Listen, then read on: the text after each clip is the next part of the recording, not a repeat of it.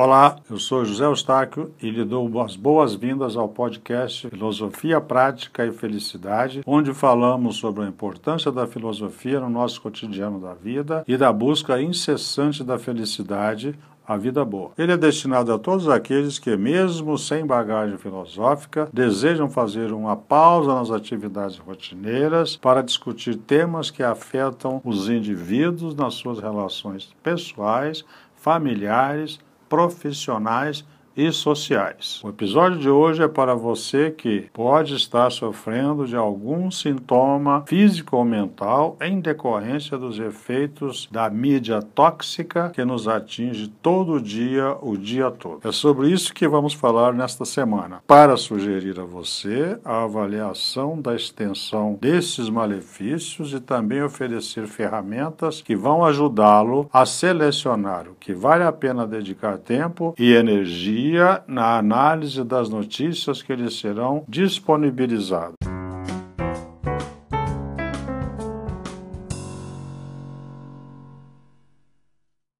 que a presença da mídia, cada vez mais ampla e acessível no nosso dia a dia, tem trazido muita inquietação e até doenças físicas e mentais a muitos de nós, especialmente aos jovens, é assunto frequente em muitos fóruns de discussão. Antes o que nos atingiam eram os jornais impressos, o rádio e a TV comum. O advento da internet provocou uma revolução muito rápida e profunda. As redações de jornais e TVs foram modernizadas e linkadas ao mundo, criando transmissões telejornais em grande escala e em tempo real. Os aparelhos de TV se tornaram amigos e inteligentes, o surgimento do telefone celular e, em seguida, do smartphone trouxeram mais possibilidades de comunicação à distância e, embutidos, trouxeram muitos aplicativos permitindo a recepção e a emissão de texto, fotos, vídeos e áudios para qualquer um, seja entre pessoas ou organizações conhecidas entre si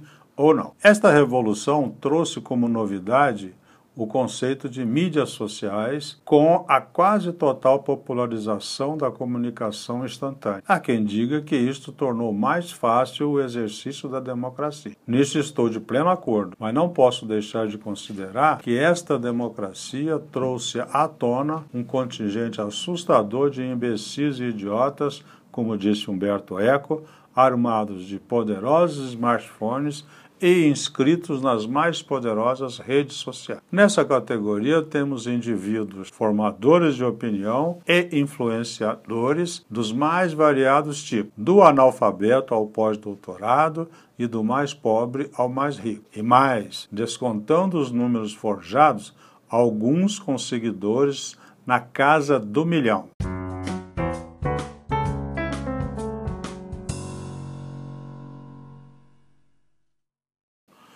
Que isso tem a ver com a piora nos níveis de saúde e qualidade de vida, se em princípio os benefícios que esta revolução traz parecem favorecer a ambos, já que a maioria das informações se tornam acessíveis à quase totalidade das pessoas.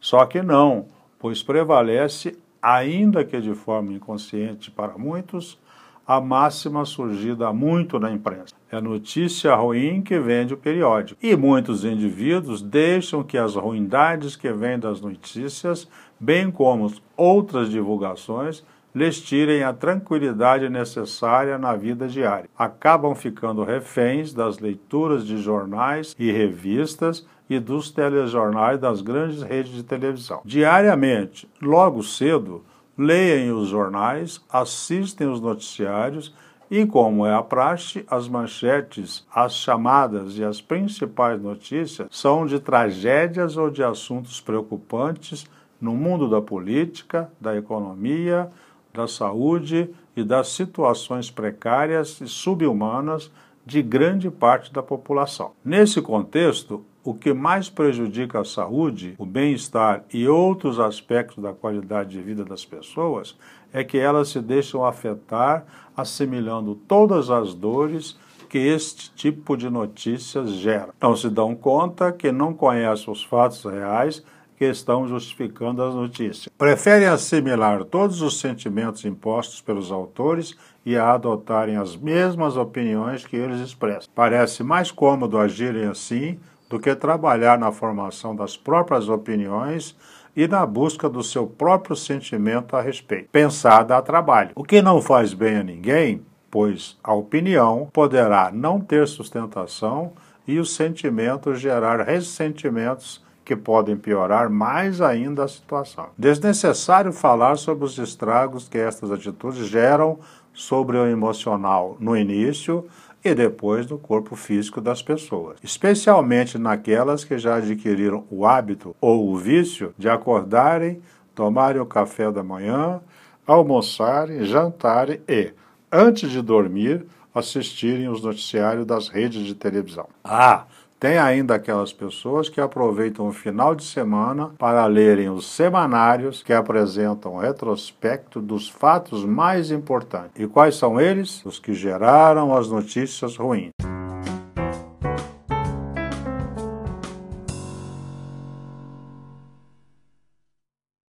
É fácil encontrar em todas as mídias formadores de opinião e influenciadores que, além de se acharem donos da verdade, não se apoiam apenas na realidade dos fatos. Gerar notícias que vendam exemplares impressos e aumentem a audiência e os acessos às mídias eletrônica e digital é o objetivo principal do trabalho desses profissionais. Fazer com que isso atenda aos interesses dos clientes das organizações que os pagam é fundamental para gerar a renda que patrocina esses pagamentos. É assim que funciona o mercado. É incontestável que a qualidade de vida depende enormemente da saúde, mas censurar as informações ou penalizar empresas certamente não é a solução que eliminará os malefícios que muitas formas de divulgação e a qualidade das informações tem causado às pessoas. O que fazer então? Sempre acreditei firmemente no poder das pessoas se protegerem das más influências cotidianas a partir do uso de ferramentas adequadas e do desenvolvimento do hábito das suas aplicações, seja sobre si mesmas ou nas suas organizações. E aí me lembro de algo que aprendi e tenho utilizado desde a segunda metade dos anos 90. Sempre agimos a partir de fatos, opiniões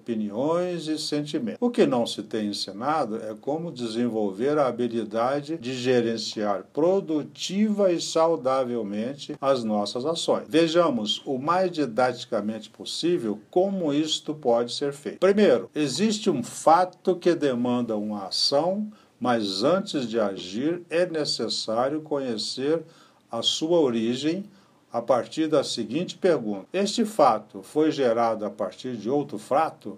A partir de uma opinião ou a partir de um sentimento? Segundo, se o que existe é uma opinião que demanda uma ação, da mesma forma, antes de agir, é necessário conhecer a sua origem a partir da mesma pergunta. Esta opinião foi gerada a partir de um fato, a partir de outra opinião ou a partir de um sentimento. Terceiro, o mesmo ocorre quando que existe é um sentimento que demanda uma ação. De novo, antes da ação é necessário conhecer a sua origem e a pergunta a fazer é a mesma. Este sentimento foi gerado a partir de um fato, a partir de uma opinião ou a partir de outro sentimento. Por que agir assim?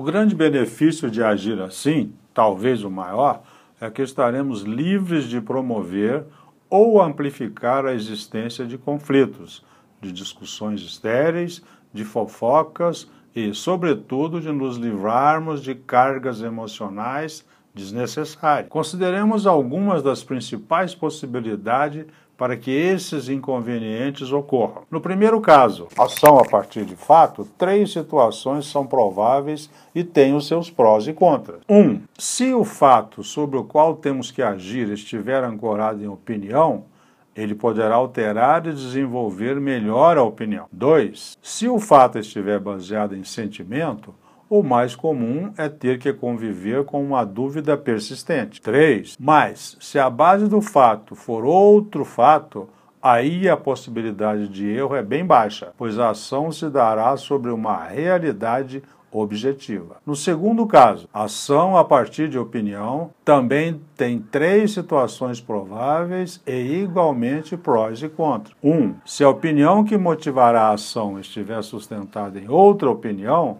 ela poderá gerar preconceitos que levarão ao patrocínio de boatos, fofocas e outros motivos de desgaste. 2. Se a opinião estiver fundamentada em sentimento, certamente a ação provocará desgaste emocional que levará a conflitos, discussões e outros tipos de atrito. 3. Mas, se a base da opinião for um fato, aí o resultado reforçará valores morais, sociais, cívicos e religiosos. No terceiro caso, ação a partir de sentimento, as três situações são igualmente possíveis, também com prós e contras. 1. Um, se o sentimento sobre o qual haverá uma ação estiver ancorado em opinião, certamente o resultado imediato e talvez o único será o de reforçar preconceitos. 2. Se o sentimento estiver baseado em outro sentimento, o mais comum é o surgimento de ressentimentos. 3. Mas se a base do sentimento for um fato, a probabilidade de se viver com autenticidade é bem elevada.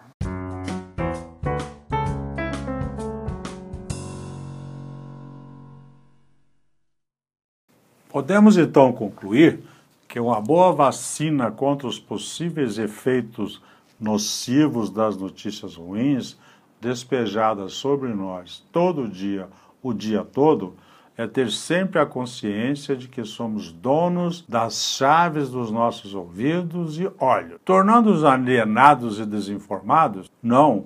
Antes o contrário, assumindo a postura de pessoas com opiniões e sentimentos próprios, bem como capazes de criar ou analisar fatos a partir da realidade ao seu alcance. Ou seja, agir só a partir de fatos, de opiniões e de sentimentos que tiverem origem em fato. Isso não impede que, mesmo tendo o nosso conhecimento dos fatos, as nossas opiniões e sentimentos, não consultemos outras pessoas. Finalizando, acredito que a caminhada poderá ser iniciada a partir de uma postura mais seletiva quanto às nossas leituras e mais criteriosa quanto ao que decidirmos divulgar. Podemos também aliar esta postura a um acesso mais parcimonioso às informações, dando preferência àquelas que promovam o crescimento profissional e ampliem a consciência pessoal,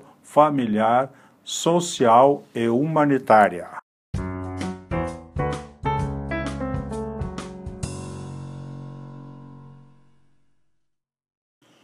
Finalizando, quero deixar o meu muito obrigado por ter ouvido mais este episódio e aproveitar para convidá-lo a assinar o nosso podcast e compartilhá-lo com seus amigos. Seus comentários também serão bem-vindos. Ah, se você quiser conhecer mais sobre o nosso trabalho e ter acesso ao conteúdo escrito deste podcast, acesse o nosso site www cepconsultores.com.br. CEP com C-E-P, de CEP.